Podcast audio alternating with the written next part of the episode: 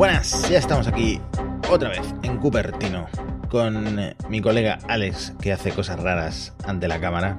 No, esto del vídeo no te viene bien a ti porque haces muchas tonterías.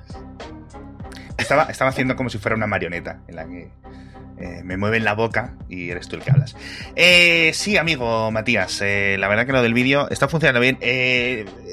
Por daros un poco de contexto, en las últimas semanas, ya realmente en los últimos meses estamos subiendo casi todos los episodios o todos los episodios de Cupertino y de Elon, todos los episodios que hacemos Matías y yo también a YouTube, con lo cual nos podéis ir viendo los enlaces que estamos comentando, nuestras caras, etcétera.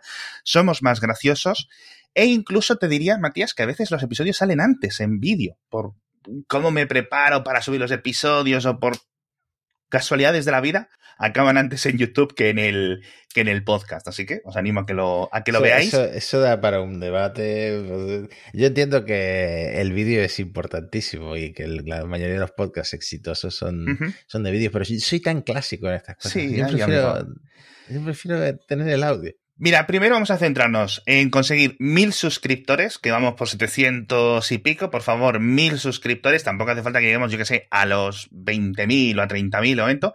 Y luego ya nos vamos comprando las camisetas estas de hombreras de Jordi Wild y todas estas, y todas estas chorradas. Y, en fin, eh, quería comenzar con una nueva sección. Creo que la podemos institucionalizar, que se va a llamar Salvados por la manzana. Eh, En vez de Salvados por la campana, para que veas ahí mi genio.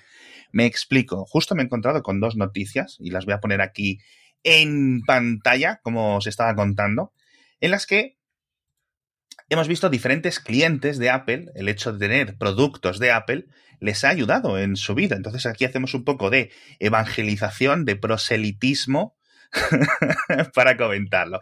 Y esta es bastante graciosa porque eh, ocurrió en Estados Unidos, donde ocurren todas las cosas. Estas, si no es en Estados Unidos, es en China y ya está. y, dice, y dice el paisano que le robaron el coche, pero no lo recuperó gracias a unos AirTags. Lo recuperó gracias a que había dejado los AirPods. Los AirPods en el coche. Él dice, salí del gimnasio con mi novia y decidí buscar mi teléfono en mi iPhone.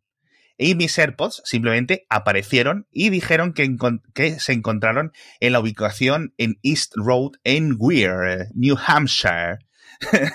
y yo estaba como, vamos a conseguirlos ahora mismo. El tío este ya informó a la policía que rastreó el vehículo robado en Weir, New Hampshire. Y los sospechosos lograron huir, pero no por mucho tiempo, ya que las autoridades los, eh, los atraparon poco después, un poco siguiendo los testigos. Oye, ¿por dónde se han escapado? No sé qué. Y yo me pregunto aquí, Matías, ¿es mejor unos AirPods para este tipo de cosas que unos AirTags? Tú dices que ponerle un AirPod a, un AirPod a tu, a tu moto, por ejemplo, para cuando la pierdes, pues no, no es mejor porque estás gastando de 200 euros para arriba, ¿no? Eh, A a, ver. ver.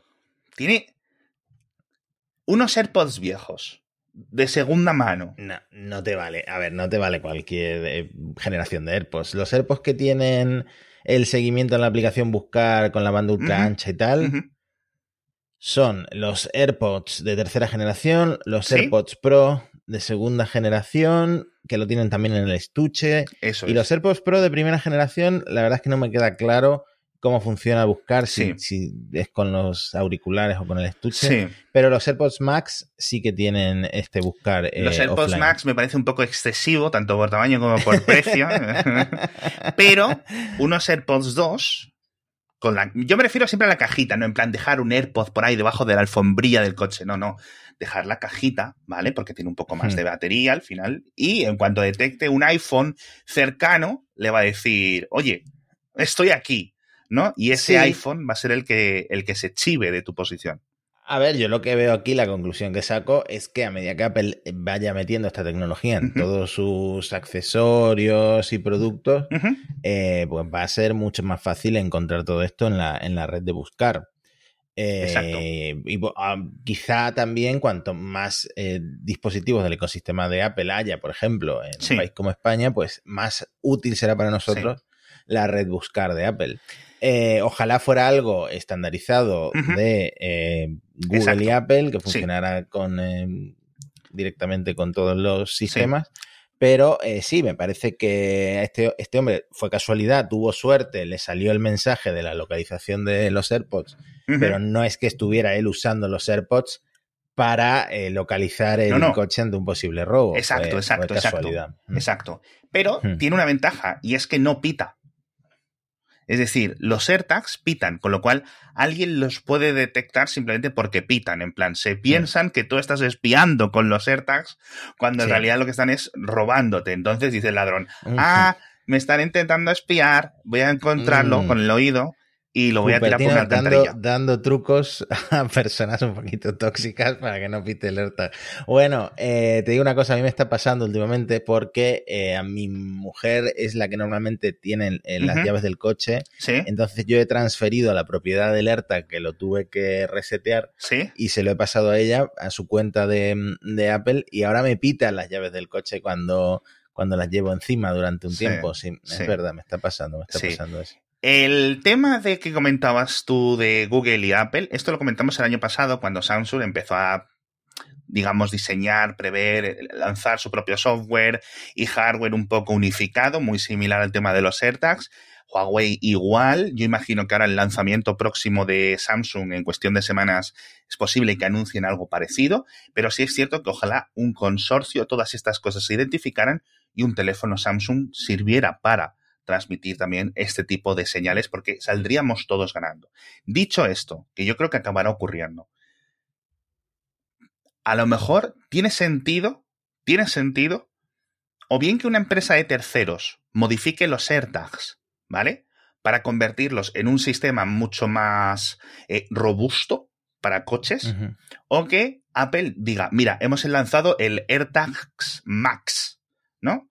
Y esto es una placa de dos kilos, tú la pegas debajo del coche y eso no te lo quita nadie. ¿Sabes a lo que me refiero? Pues no sé.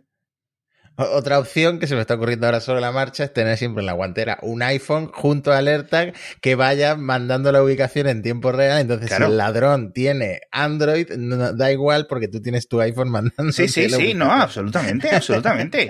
Un, em, sí, joder, eso, eso lo había pensado yo. Al final, lo que me. Para mi, para mi coche, que es, más viejo que, que el sol, eh, digo también es cierto que tampoco le interesa a nadie robarlo, pero oye, quién sabe, ¿no?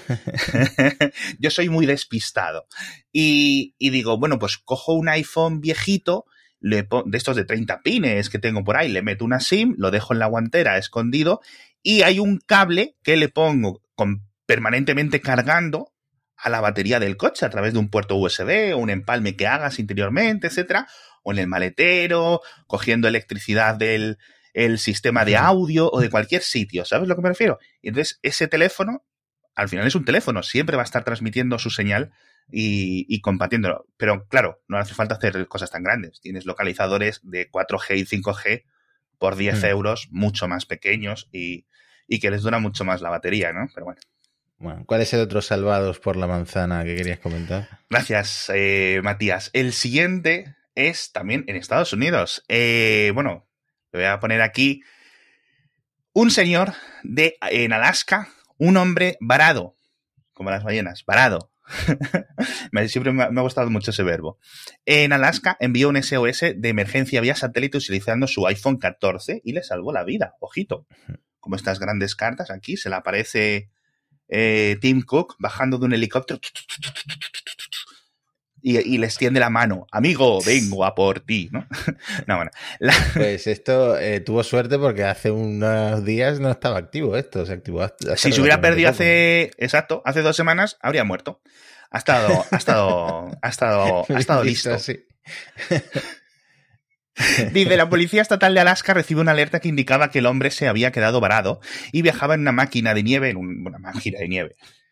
Esto me lo apunta yo, máquina de nieve, en una moto de nieve, ¿no?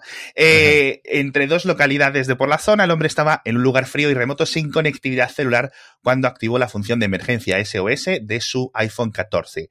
La alerta se envió a las autoridades que recibieron la asistencia y, perdón, y el autor y el señor este recibió la asistencia requerida justo a tiempo. Eh, le encontraron en un lugar remoto, pues eso, había conexión satelital porque hay casi todas partes, pero no celular. Obviamente, pues Alaska es uno de estos sitios eh, donde esto más va a ocurrir. Y Además, fue muy curioso porque según los documentos que publicó Apple, en principio a partir de la latitud de 62 grados, esto empieza a fallar por las órbitas de los satélites de Global Star. Pero el tío este estaba en una latitud 7 grados por encima, en 69 casi. Es decir, ojito, la no está preparado. Es decir, no significa que no vayas a poder acceder hacia los satélites de Global Star, simplemente no te lo garantizan que la recepción sea incluso posible.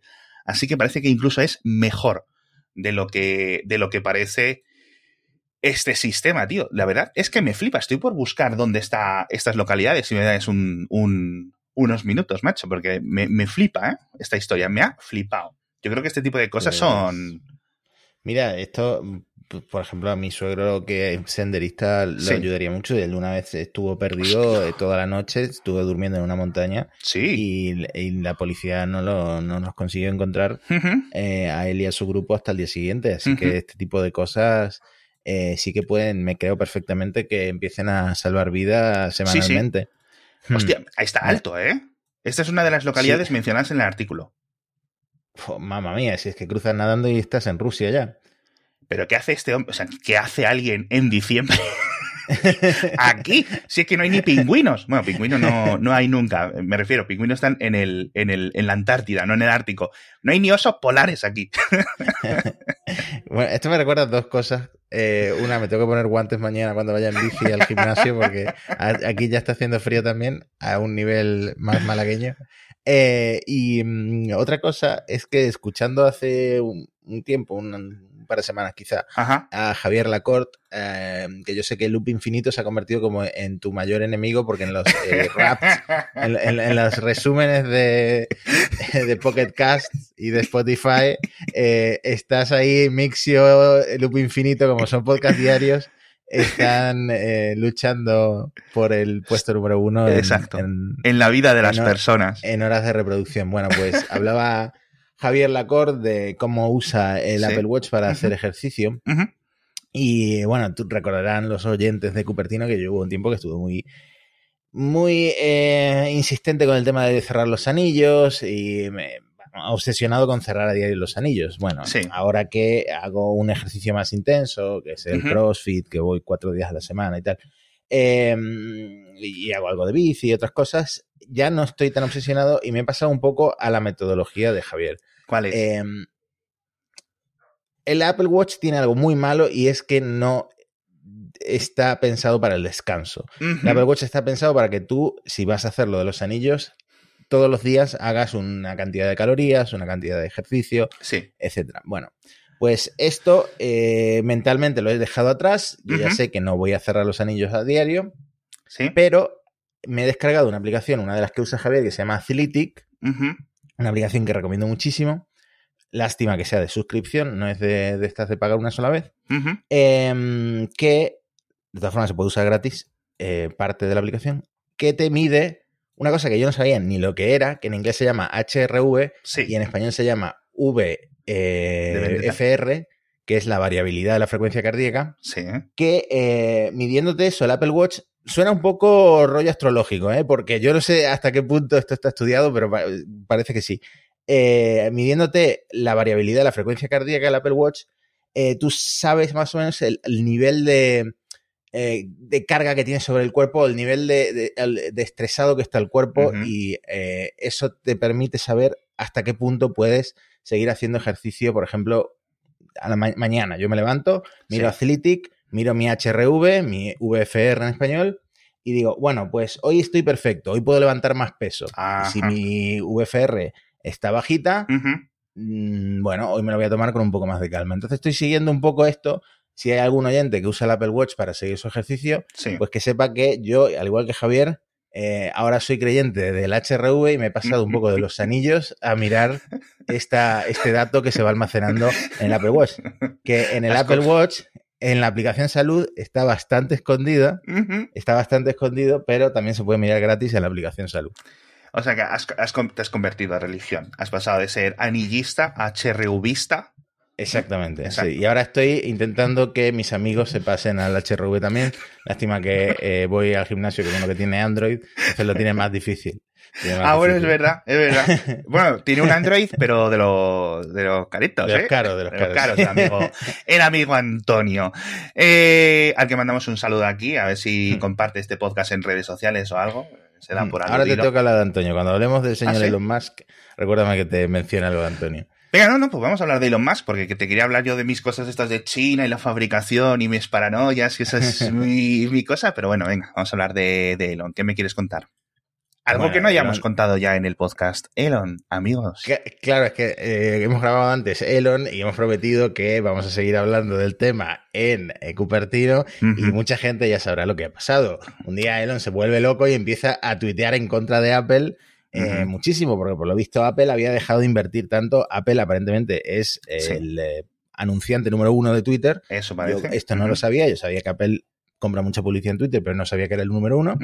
Y eh, habían reducido la cantidad de, Sí. de publicidad que compraban en Twitter, pero el mismo día que Elon estaba tuiteando que Apple había abandonado Twitter y que, y que amenazaba con eliminar Twitter del App Store, Sí. eh, hay por ahí algún reportaje que dice que Apple ese mismo día había invertido ochenta y pico mil dólares en publicidad, o sea que tanto no, no se había ido, ¿no?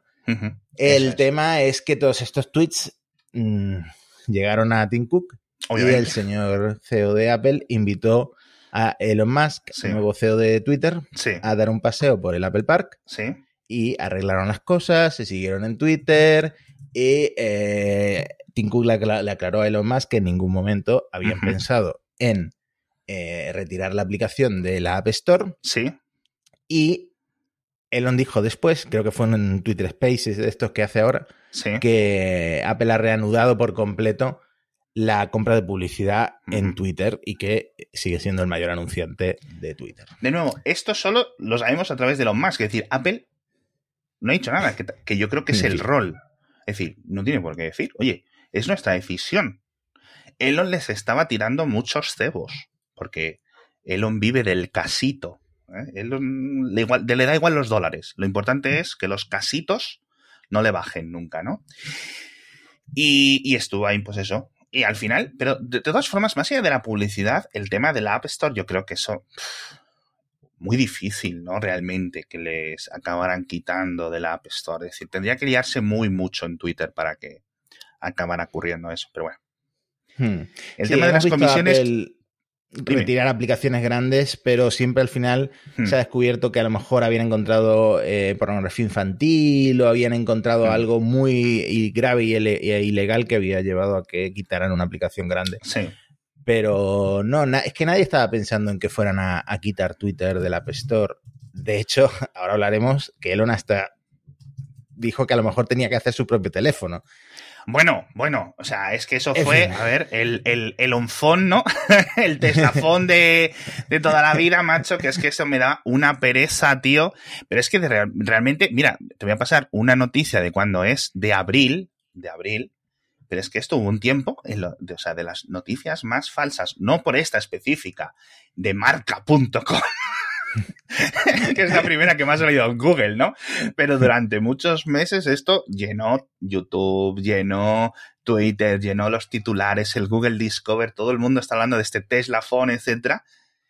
Algo tan loco que ni siquiera ni tú ni yo, que tenemos un podcast dedicado a Elon y otro dedicado a Apple, lo comentamos. Es decir, era tan chorrada. Así que nada.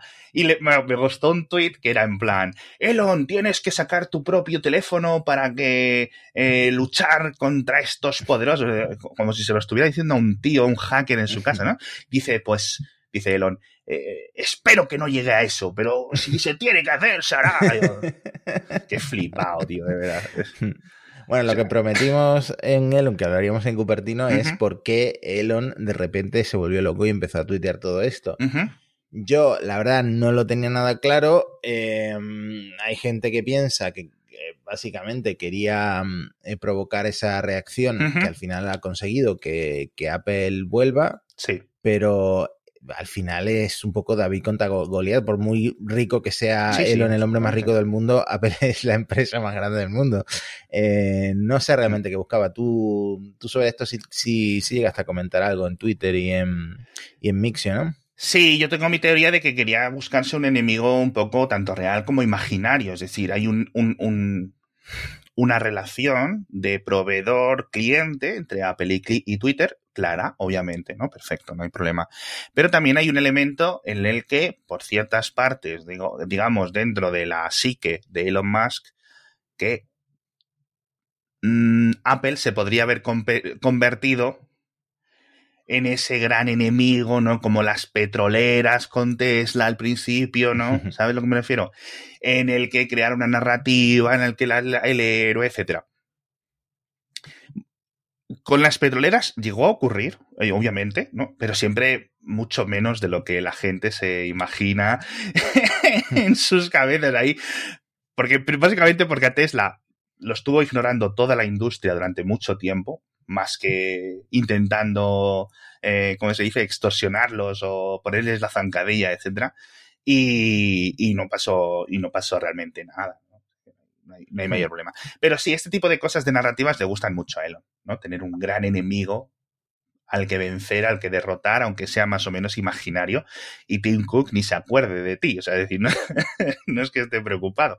Pero bueno, nos quedaremos siempre sin saber qué es lo que ocurrió dentro de esas horitas que estuvieron juntos, así que me gustaría mucho saberlo.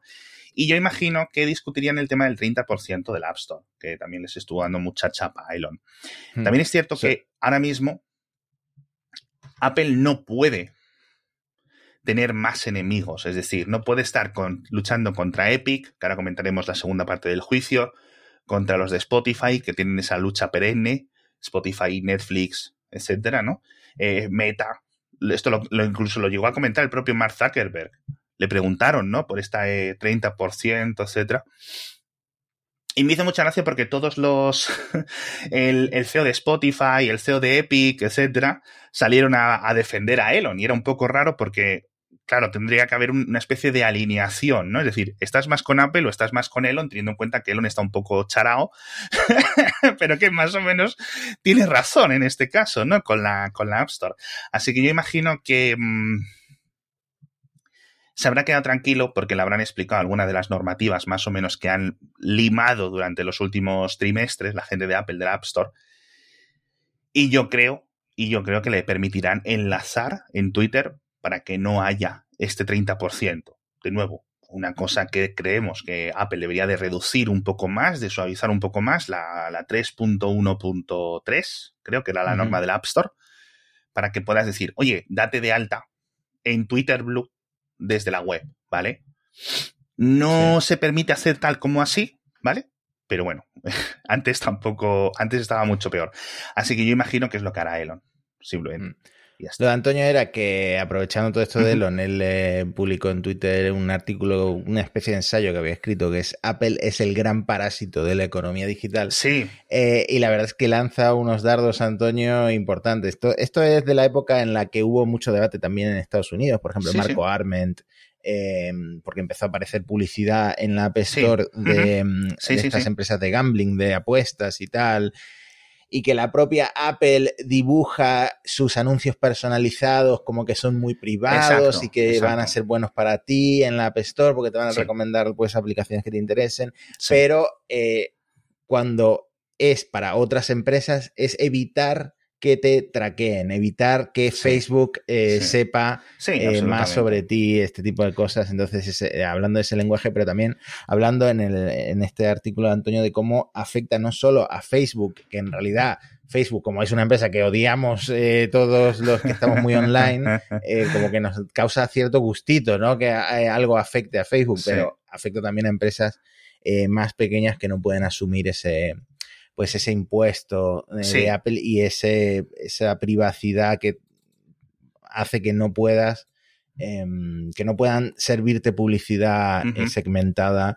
y más interesante. La verdad es que eh, son buenos dardos los que, los que lanzaba Antonio y por eso me he acordado de él antes cuando, cuando lo has mencionado. Mm.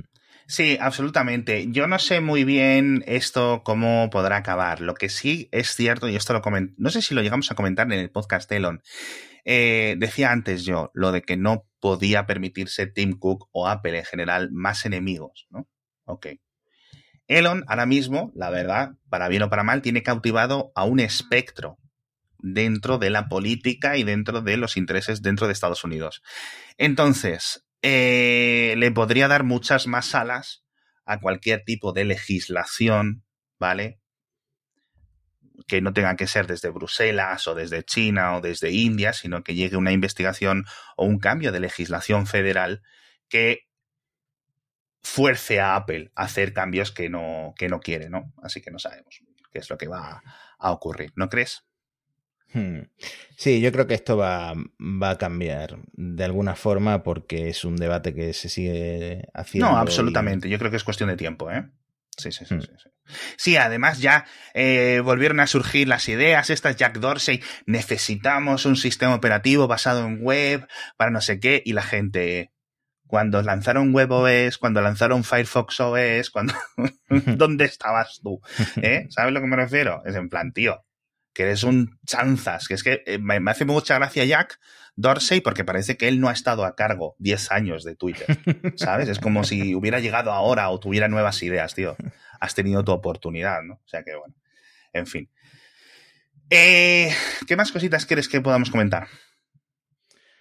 hay tantas cosas. Está el tema China, está el, tema Epic, están los rumores. Muy decepcionado con esos supuestos benchmarks del M2 ah, del, Mac, del Mac Pro, porque claro, yo en realidad siempre he dicho, bueno, igual me actualizo a un MacBook Air, pero ahora es que de verdad que el, el, Ventura este en el Mac me está yendo tan mal, tan mal, que eh, yo directamente no pienso en downgradear, pienso ya en mi siguiente Mac con, con chip Apple Silicon, ¿no?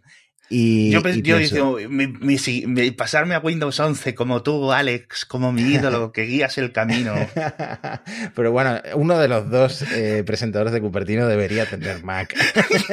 eso, eso es importante.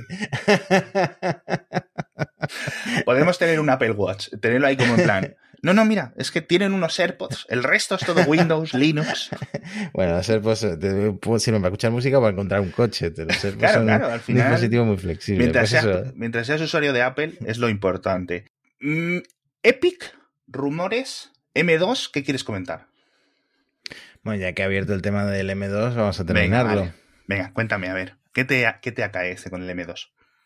Bueno, es que ni siquiera me enteré quién publicó los benchmarks del chip M2.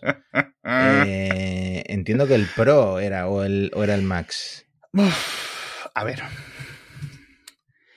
Nuestro amigo. Es que me hace mucha gracia. Porque no es la primera vez que hablamos de este señor en el, en el podcast de Chocotaco. ¿Te acuerdas? ¿no? Chocotaco, que lo hemos comentado muchas veces, publicó hace unos días, estoy bajando hasta ver si encuentro el tweet, en el que comentó específicamente unos rumores de del nuevo Mac. de un nuevo Mac que había aparecido con 12 núcleos, 96 GB de RAM, etcétera, ¿vale? Y salía con estas cifras de, de rendimiento sintético, ¿vale? 1800 y casi 14.000 en multinúcleo. Perfecto, yo creo que no son malas cifras. Eh, nos reímos de Chocotaco, pero normalmente cuando publica algo suele tener bastante acierto este tío. ¿Vale? Es decir, no es en plan. un tío random. Es gracioso, es gracioso que, estemos dando validez a Chocotaco, pero sí es cierto. Entonces, hay mucha gente que como tú se ha sentido un poco, aunque la cifra de mononúcleo ya se sabía, porque hay múltiples M2 en, el mercado ya desde hace varios meses y dan estos resultados, etcétera, se esperaba que el multinúcleo fuera un poco más, más alto, ¿vale? En este M2 Pro. Hay otras, hay otras eh, M2 Pros en Geekbench, que también a lo mejor son falsos, a lo mejor no son, etcétera, en unos 15.000 de multinúcleo, ¿vale? Con lo cual, bueno, más o menos. El principal problema es que, por ejemplo, aunque no son cifras bajas, es un muy buen procesador. Eh, un... Los Intel, los AMD, ¿vale? Con mucho más consumo, etcétera, sobre todo en escritorio, en mononúcleo, es decir, en una instrucción eh, seguida, te siguen dando mucho, mucho más. Estamos hablando de 2200, 2300, 2400, etcétera. Que sí, que consumen más, sin ninguna duda pero llega un momento que hay alguien que es que no le interesa tanto eso. Está muy bien para portátiles, pero si estamos hablando de un rival para el Mac Studio, para un futuro Mac Pro, pues vamos a querer este tipo de cosas. Y entonces la gente se ha empezado a preguntar, ¿cómo va a ser el, Mac Pro con M2? O con MS, M2 Max o M2 eh, Ultra o M2 lo que sea. Si este es el máximo que puede conseguir en mononúcleo con la iteración actual, ¿vale? No son malas noticias, pero tampoco son buenas. Creo yo, ¿no? Desde el punto de vista que yo lo entiendo. Es decir, mm. vas a poder montarte un ordenador con Intel que en mononúcleo o, en, o con AMD Ryzen que sea mucho más potente.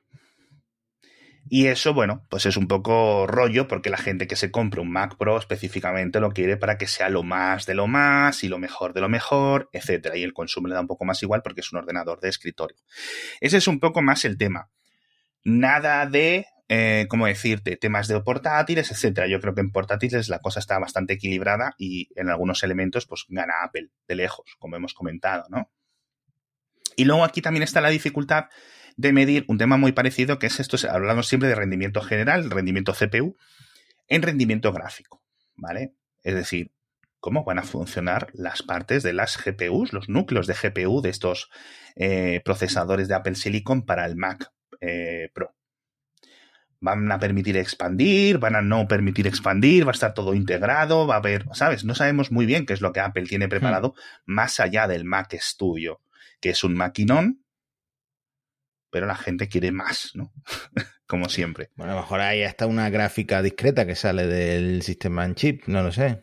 Es que sería... Ojalá, ¿eh? Ojalá, porque cuantas más opciones, mejor. Vamos a ver los precios, etcétera. Pero este es uno de los grandes eh, problemas.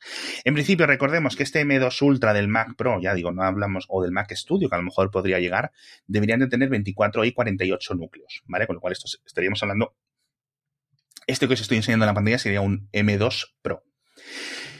Eh, GPUs, etcétera, pues vamos a ver dónde acaba. Si al final es todo un poco configuraciones y disposiciones, etcétera, porque tú, pues como siempre, tú te compras tu ordenador grande con tu caja, con tu Windows, etcétera, le pones que quieres gastarte y ponerle cuatro gráficas RTX 4090, se las puedes poner. Y puedes subir el límite un montón. Si el límite te lo va a decir Apple porque no te va a vender más opciones por mucho por mucho dinero, mucho presupuesto que tú tengas, estamos un poco, los desarrolladores van a estar un poco fastidiados. Algunos, no todos. ¿eh? ¿Vale?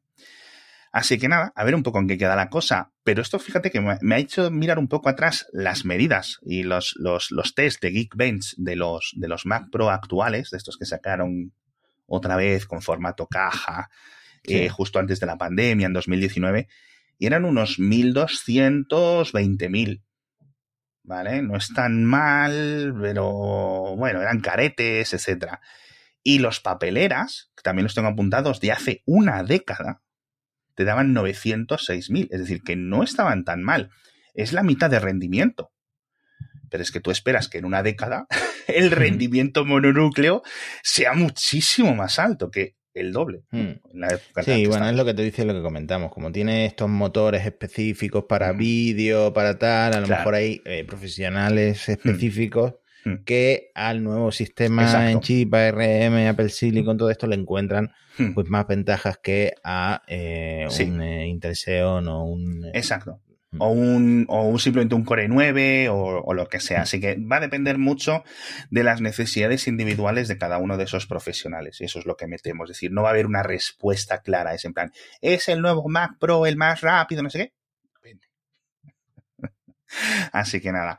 Eh, ¿Viste también el resumen? ¿Viste el, la filtración? La filtración, lo que comentó Mark Burman la semana pasada de lo del XROS pues decepcionante porque me gustaba Reality Oz, no sé, un, reality show de Netflix. Ross. Ya no tenemos Ross. Ahora en principio dicen que recientemente a nivel interno Apple ha empezado a cambiarle el nombre a XROS, que en lo cual la R antes era de Reality, de realidad, y ahora la XR es de realidad extendida, Extended Reality OS. Y que en principio sería el nombre del sistema operativo mm, em, derivado de iOS, que será el que tengan estas gafas. Recordemos que van a ser siempre gafas más de este estilo. Estas son las HTC Vive, pero vamos, las Microsoft HoloLens, etcétera. Van a ser de ese estilo. a nivel de precio, a nivel de funcionalidades, a nivel de rendimiento, etc. No os esperéis unas Oculus Quest, no os esperéis unas Google Glass. Insisto cada tres capítulos, porque la gente yo creo que sigue, sobre todo por cómo ilustran muchas noticias, muchas webs de tecnología las noticias sobre los cascos de Apple, que ponen una gafita ahí de, de 50 gramos. Hmm. Así que yo, eh, lo tuiteé el otro día, no sé si lo viste, que la FIFA ha sacado una aplicación de realidad aumentada sí, para lo vi, lo vi. Eh, que me parece espectacular. O sea, te pones el, móvil apuntando al campo a, los jugadores y te dice quién es cada jugador, las estadísticas de cada jugador, a cuántos metros está de, la portería. O sea, una, una cosa que funciona súper fluido. Yo incluso pensé que el vídeo era fake. Sí, sí. Y, para hacer un artículo contacté con la FIFA y me dijeron que no, que es una aplicación que tienen para los asistentes. Eh, o sea que yo, la me gustó mucho. En, temas de realidad aumentada, pensaba que la cosa iba peor. Porque sobre todo lo que vemos es realidad virtual de Facebook, que siempre es decepcionante. Luego metaverso de empresas random que se meten en, abre la primera tienda de no sé qué marca o de no sé qué agencia de publicidad en el metaverso y es, sí. sí, sí, sí, Una cosa de Aquí está tu tweet preguntándole a la FIFA. Sí. Señor FIFA, ¿esto es real? ¿Puede confirmar? Sí, sí, no, de verdad pensé que era fake porque no lo había visto en ningún otro tweet. No, no, yo tampoco, yo tampoco. Mm. Y, y, bueno, no hay mucho más que decir. Simplemente eh, creo que Mark Gurman hace unos meses comentó que podría ser un lanzamiento de estos cascos inminente a principios de 2023. Luego parece que se han desdicho. Esto cogió bastante fuerza. Creo que The Information publicó algo al respecto. Y nuestro amigo del alma, que diría yo, nuestro, nuestro fiel servidor, fiel proveedor de información, Minchi Kuo, estuvo comentando aquí eh, varios de los proveedores con los que estaba trabajando Apple para sus cascos de realidad eh, mixta. Aquí se sigue refiriendo a ellos como MR, ¿vale? Y que en principio sería segundo, eh, segunda mitad de 2023. Es decir, que es posible que haya tenido problemas de fabricación de última hora, ¿vale? Pero de nuevo, es que llevamos tanto tiempo hablando de las gafas. Fíjate que yo ya te dije el año pasado, como en febrero de 2021, digo, hmm. Matías, este año sí. y estamos en diciembre de 2022. Así. pues es que el, lanzamiento que está previsto de unas gafas caras hmm. no hacen mucho por mejorar el ecosistema de este tipo de, gafas y de cosas, ¿no? Uno pensaría que siendo Apple, pues a lo mejor lanzan algo más para todo el mundo y, entonces ya sí que hay una revolución en este sector, pero lanzando unas gafas tan caras eh, que no, no van a aportar mucho a lo que ya se está viendo, pues es un poco extraño este lanzamiento, la verdad me he metido en la web de Microsoft de HoloLens 2 y digo, si estoy en la web de Apple. han plagiado entera, tío. bueno, plagiado, es decir, lo que, es que hay un montón de cosas que esto era apple.com, literalmente. Es el mismo, han cambiado la tipografía esta que usa Microsoft, etcétera, y poco más. Pero sí, va a ser muy de esto, más, muy destinado a industria, muy destinado a profesionales. Es decir, y lo hemos dicho en múltiples ocasiones, los precios, todo lo que se está comentando, el diseño, el paquete, el enfoque del propio dispositivo, va a ser algo que, oye, no va a ser para todos, ¿no? O sea, no va a ser unos AirPods o un Apple Watch, ¿no? Mm. Y me da pena porque, pues, mucha gente, eh, hombre, esto no lo vas a ver por la calle, como el Apple Watch o los AirPods, etcétera. Pero bueno, yo creo que puede hacer Apple algo interesante, sin, ninguna duda, ¿no? En este sentido. Mm. Veremos, veremos, ¿no? Yo tengo ganas, aunque sea de verlo, y sobre todo de ver el precio para saber lo que no me voy a gastar. Sí, ya y me quedaría más tranquilo si las gafas, te lo, soy sincero, te estoy diciendo, te estoy abriendo mi corazón, Matías. Hmm. Si las gafas son de 4.000 euros, me quedo más tranquilo que si las gafas son de 2.000 euros. Porque 2.000 euros es, bueno, el doble de tentador. si son 4.000 euros, mi cerebro desactiva ya. que te estoy viendo que te gusta tanto esto de abrir eh, webs en el directo, eh, que creo que para Navidad te voy a regalar un, Stream Deck de estos que son eh, que tienen botoncitos para ir cambiando de escena. Por favor, regálame, regálame... Mm, unas gafas de Apple. Unas gafas de Apple, no me llega para tanto. Bueno, bueno. Así que nada, la verdad es que creo que puede ser algo bastante, bastante chulo cuando lo lance. Y sobre todo, es que lo decía, creo que. Eh, no sé quién lo decía en Twitter hace unos días, cuando estábamos comentando todos este reporte de Gurman. Es que llevamos sin dispositivo nuevo de Apple desde 2015 con el Apple Watch, pero no es cierto, porque sacaron los AirPods después. Los AirPods son de 2018, aproximadamente 2019, ¿no? Más o menos, ¿verdad? Te estoy haciendo una pregunta, Matías, por favor, pues. No, es que 2019 me suena muy, muy reciente, no puede ser. A ver, eh, 2016, ¡Ostras! Claro, es. Es que 2019... loco, tío. 2016, tío. Eres la única persona a la que la, al que la pandemia no le ha parecido un periodo 2016, tío, tío. Es verdad, si comentábamos que los AirPods Pro hace unos episodios salieron en 2019. Ostras, es verdad. Ostras, tío. Qué viejos somos, tío. Yo me acuerdo de estar comprando los AirPods, ya lo he dicho aquí. La gente me dice que soy un rata por tener... Eh, la gente, lo decimos, o sea, ya tenemos el meme en el grupo de Telegram de Mixio, tenemos el meme de que Apple siempre se compra de que Alex, perdón, siempre se compra todos los cascos de Bluetooth Q3 de 20 euros que encuentra por ahí, cosa que es cierta. Pero lo hago después de haberme comprado ya todos los AirPods, menos los Max. Ya estoy cansado. 2016, o sea, desde 2015 2016 que Apple no saca una línea de productos nueva. Si no cuentas el Mac Studio, que podría hmm. contar como Mac, ¿no? O sea que se hacen derrogar estas, estas, estos cascos ahora, visto en perspectiva, ¿no? Sí, no, por eso, por eso es un lanzamiento importante y es muy raro todo lo que se está comentando, pero bueno. Apple supongo que ve claro que hacen falta aplicaciones antes de, antes de que sea un lanzamiento generalizado para, para, la gente. Sí, exactamente. Y es un poco lo que comentaba o lo que volvía a insistir Mark Gorman en su, en su newsletter. Decía, están trabajando en el SDK, que esto es obviamente algo que se sabe y que se lleva comentando desde hace dos años, tiene sentido, y comenta un par de aplicaciones específicas, mensajes, mapas, etcétera, pero bueno, sinceramente, al final esto dependerá del ecosistema de terceros. Yo creo que será un poco lo más, lo más importante. Veremos, veremos, veremos un poco en qué queda. Pero bueno, sea lo que sea, os lo contaremos en este podcast, ¿verdad, Matías? No queda otra. No queda otra. Imagínate que, las gafas son, estos cascos son tan buenos que me hacen a mí volver a, Mac. Porque tú crees ¿eh? que van conectados al ordenador, sí, ¿no? Casi seguro. No, no, en principio, claro, con este precio, etcétera, no, ¿vale? Dependerán un poco, son independientes, etcétera. Eh, veremos, veremos, veremos.